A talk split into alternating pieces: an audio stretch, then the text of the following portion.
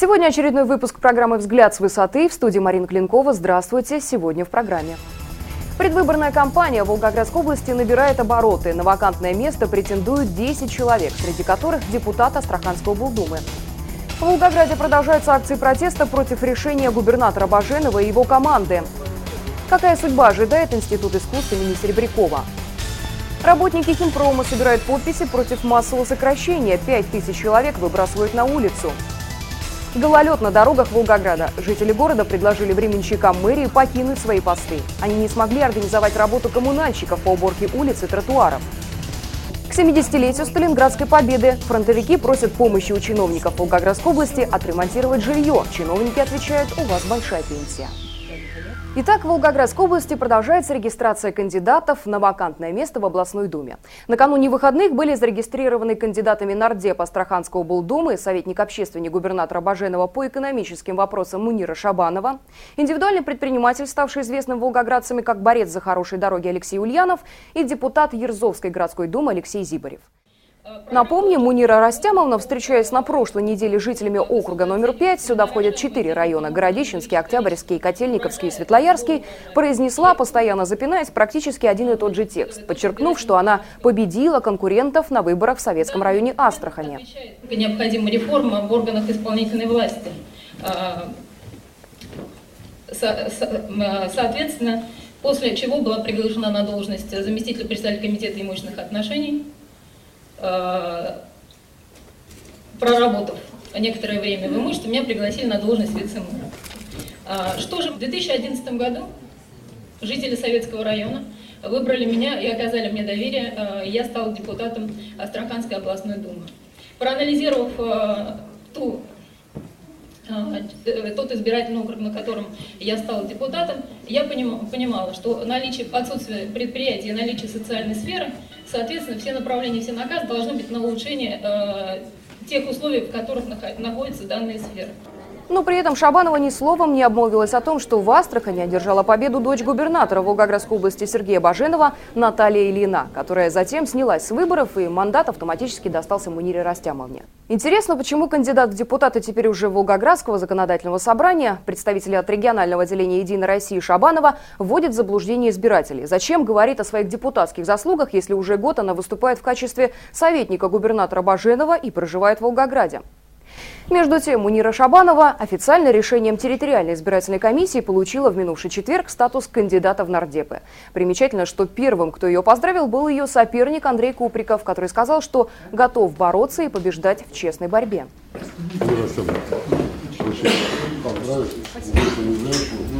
Надеюсь, борьба будет честной, но... Даже не сомневаться. В коридоре избиркома нового кандидата на мандат Волгоградской облдумы Шабанову ждали телевизионной группы журналистов. Однако она дала предпочтение своему корреспонденту и демонстративно проигнорировала вопросы журналистов других а, СМИ. Мой рейтинг, наверное, еще и моя работа никому не известна. Поэтому я думаю в процессе. Считаю, что выборы процесс сложный и тяжелый, но тем не менее есть шанс на победу. На вопрос высоты 102, почему вы не хотите общаться с прессой, Мунира Растямовна не нашлась, что ответить и поспешила ретироваться. У подъезда здания ТИКа ее ожидал «Лексус» из гаража правительства Волгоградской области. Что ж, пожелаем всем участникам предвыборной гонки успехов, честности, открытости, а избирателям правильного выбора. Хотелось бы верить, что победивший будет строго стоять на страже интересов людей и отстаивать их в законодательном собрании. Пока же жители региона все чаще выступают с протестами против решений сегодняшней власти под руководством губернатора Сергея Баженова.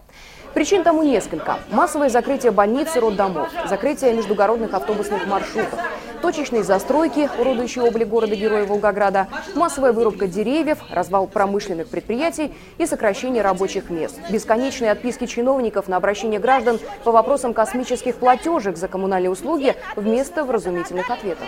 Причем все протестуют по-своему. Одни пишут письма президенту страны, другие выходят в одиночные пикеты на улице города. Третьи выражают протесты на форумах информационных агентств, в частности, «Высоты 102».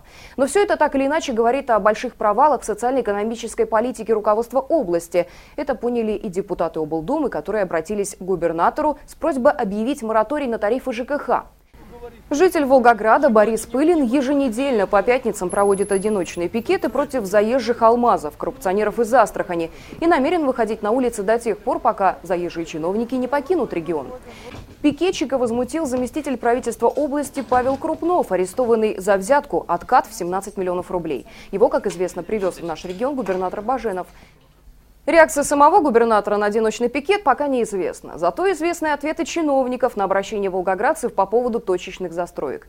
Сами жители города пытаются выяснить, когда же прекратится уничтожение объектов культурного наследия. Они утверждают, что нынешние действия чиновников хуже фашистских бомбардировок.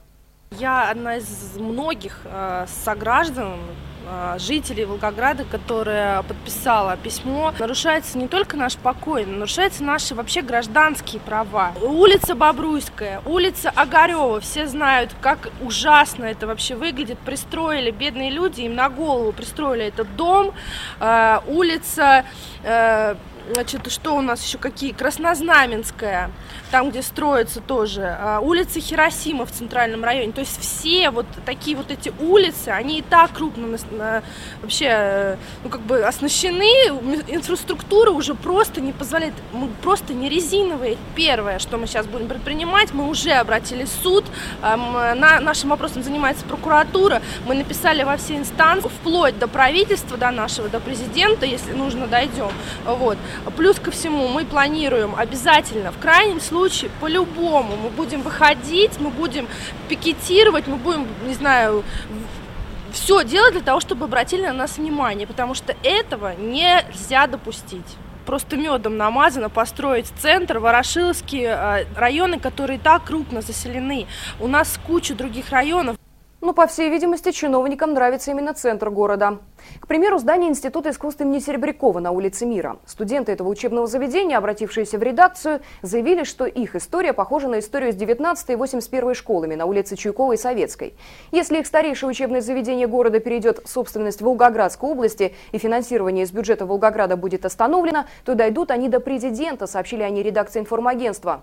Возникает мысль такая, что это все делается для того, чтобы, наверное, ВУЗ исчез бы, и как сейчас модно получать какие-то лучшие здания кому-то.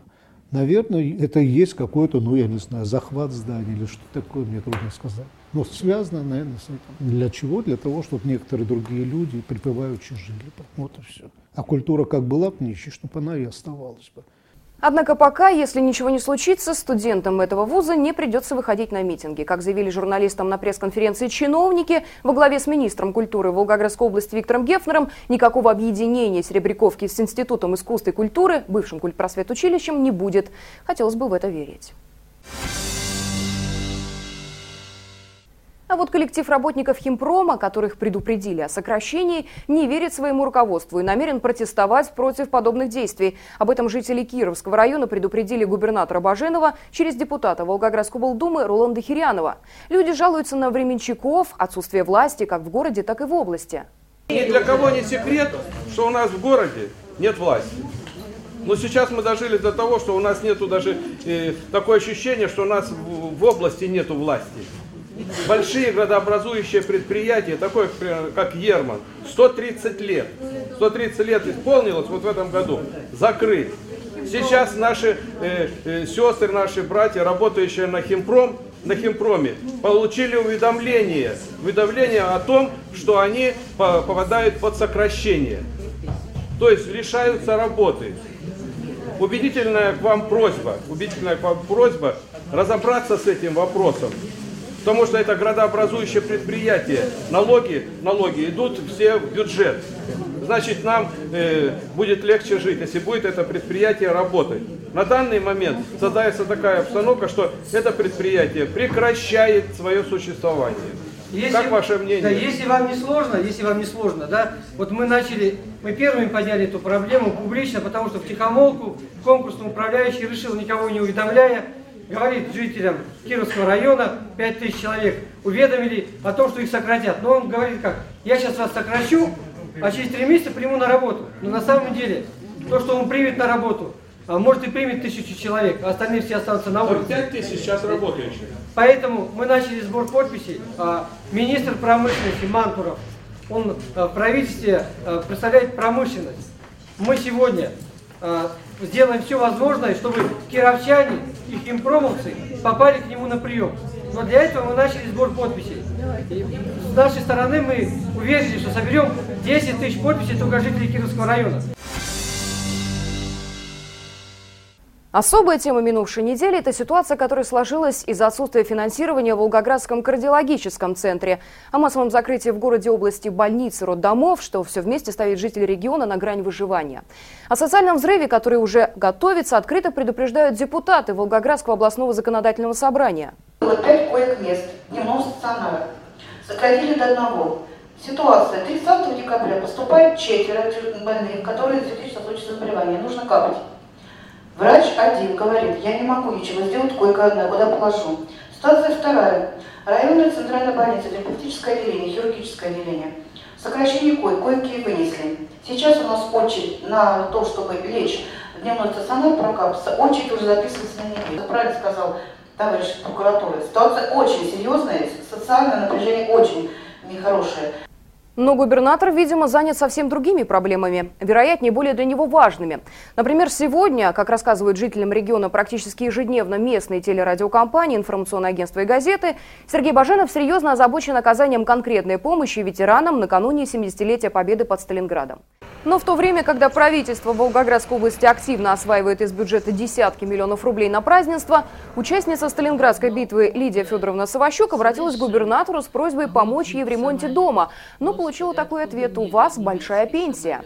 Написали мы письмо на имя э, губернатора. Ну, естественно, оно ему не попало, переслали сюда. Отписали, пенсия большая, э, покупай сама. Вот оно отношение к ветеранам. получаешь и хватит тебе. Ветерану Великой Отечественной войны Лидии Петровне Петровой, которая вот уже который год бьется за получение жилья, чиновники говорят «ждите». А фронтовик Михаил Андреевич Пугин из села Барановка Камышинского района вообще живет хуже собаки в конуре. Да. Краску он привез, я краску и всех цветов на покраску привез. Ничего не делается. Шифер привезли, ничего все лето, ничего администрация э, э поселения, ничего Петрунинского не делает. Нам-то стыдно перед твоими подвигами, перед твоими фронтовыми делами. Где, где есть та книжка? Полста на книжку. Но это говорил Горбовый, говорил. Да. И в отчонке что-то ты припас. Ну еще рано уходить. Да, ты, да. ты нам нужен, дядя Миш. Ты один остался на поселении здесь, на, на, на Барановске. Один герой войны остался. И в таких собачьих условиях э, живет. У тебя 18 наград правительственных, государственных наград, ордена и медалей. 12. Сколько? Вот они. В кармане лежат все награды. 10 штук. Собаку в конуре лучше держат, нежели фронтовика. Между тем, как стало известно на этой неделе, депутаты облдумы Роланд Хирянов и Владимир Ефимов выступили с инициативой освободить участников Сталинградской битвы от оплаты коммунальных платежей за жилье. Для проживающих в регионе чуть более 900 участников Сталинградской битвы потребуется 12-13 миллионов рублей в год. Для казны в 60 миллиардов рублей это мизерная сумма. Почему бы губернатору не поддержать это предложение? Почему бы не поблагодарить героев войны не только на словах, но и на деле? Это было бы конкретным вкладом, конкретной помощью ветеранам. Идея родилась не сегодня, не вчера. Мы эту идею с коллегами-депутатами вынашивали с конца прошлого года. Естественно, возникла она в развитии сказанного президентом Российской Федерации Владимиром Владимировичем Путиным в на послании Федеральному собранию граждан России важных слов о сохранении исторической памяти, о необходимости практическими делами сегодня доказать, что э, Великая победа в Великой Отечественной войне, в Сталинградской битве имеет мировое значение – и именно здесь, на Сталинградской земле, наши деды, прадеды завоевали мир для всей земли. Поэтому э, коллеги-депутаты поддержали инициативу о 50% компенсации расходов ветеранам Великой Отечественной войны, э, участникам Сталинградской битвы, награжденными медалью за оборону Сталинграда, коммунальных платежей и квартплаты. С такой инициативой мы вышли, подписали ее в, феврале, в январе 2013 э, года. Рассчитываем, что на ближайшем заседании Волгоградской областной думы коллеги-депутаты поддержат эту инициативу. Это небольшие расходы областного бюджета, соизмеримые совершенно с нашими возможностями. Считаем, что это будет практическая адресная помощь каждому ветерану Великой Отечественной войны. Это особенно ценно в период празднования 70-летней годовщины э, победы в Сталинградской битве. И в заключение. Как уже было сказано, городом Волгоградом продолжают руководить временщики. В этом волгоградцы лишний раз убедились на прошедшей неделе, когда город превратился в сплошной каток, когда гололедица сковала все улицы и тротуары, когда все травмпункты были переполнены людьми. Волгоградцы выражали мнение о работе мэрии емко. Ужас и кошмар. Безобразие. Ужас. Да, да это ужас. Это ужасно. Мне кажется, куда ничем не пробьешь, не пробьешь наших чиновников. Отвратительно. Что-то Вы что ж не видите, что делается? А, а так, конечно, безобразие.